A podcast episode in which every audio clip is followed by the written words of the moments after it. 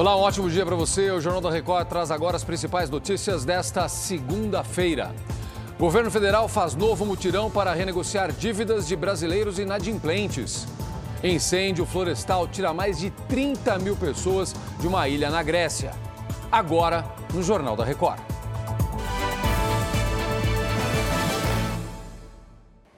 Os brasileiros têm agora mais uma oportunidade de limpar o nome e recuperar o crédito. Começa hoje o Renegocia, programa da Secretaria Nacional do Consumidor do Ministério da Justiça. Vamos conversar com a Vanessa Lima. Oi, Vanessa, bom dia.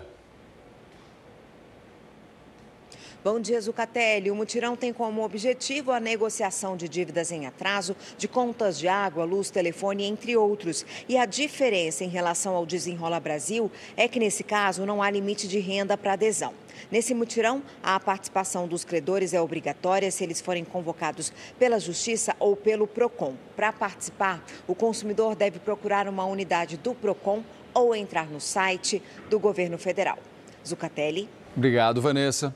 Olha, a Receita Federal começa a liberar hoje a consulta ao terceiro lote de restituição do imposto de renda. Mais de 5 milhões de contribuintes vão ser contemplados. 7 bilhões e meio de reais vão estar disponíveis a partir de 31 de julho. E começa hoje o mutirão carcerário do Conselho Nacional de Justiça, que deve revisar mais de 100 mil processos de pessoas detidas no país. Paula Viana tem os detalhes. Oi, Paula, bom dia.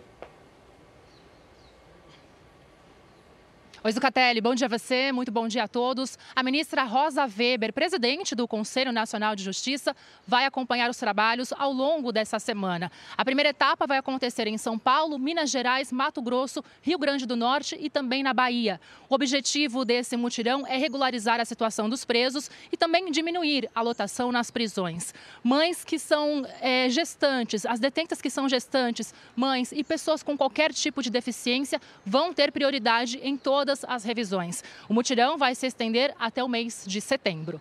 Zucatelli. Obrigado, Paola. Olha só, gente, em Israel, manifestantes acamparam em frente ao parlamento às vésperas da polêmica votação sobre a reforma judicial que reduz poderes da Suprema Corte. Opositores dizem que a nova lei é uma ameaça à democracia do país. A polícia usou canhões de água para dispersar a multidão que se reunia em Jerusalém. Em meio aos protestos, o premier Benjamin Netanyahu recebeu alta hospitalar após uma cirurgia de emergência para colocar um marcapasso.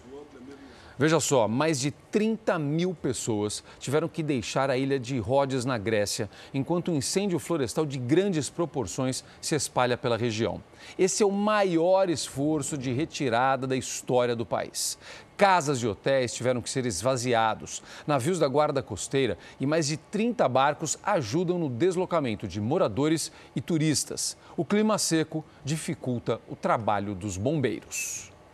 E chega ao fim mais esta edição. Acompanhe todos os boletins JR 24 horas, agora também nas plataformas de áudio. E outras informações daqui a pouquinho no Fala Brasil às 8h40.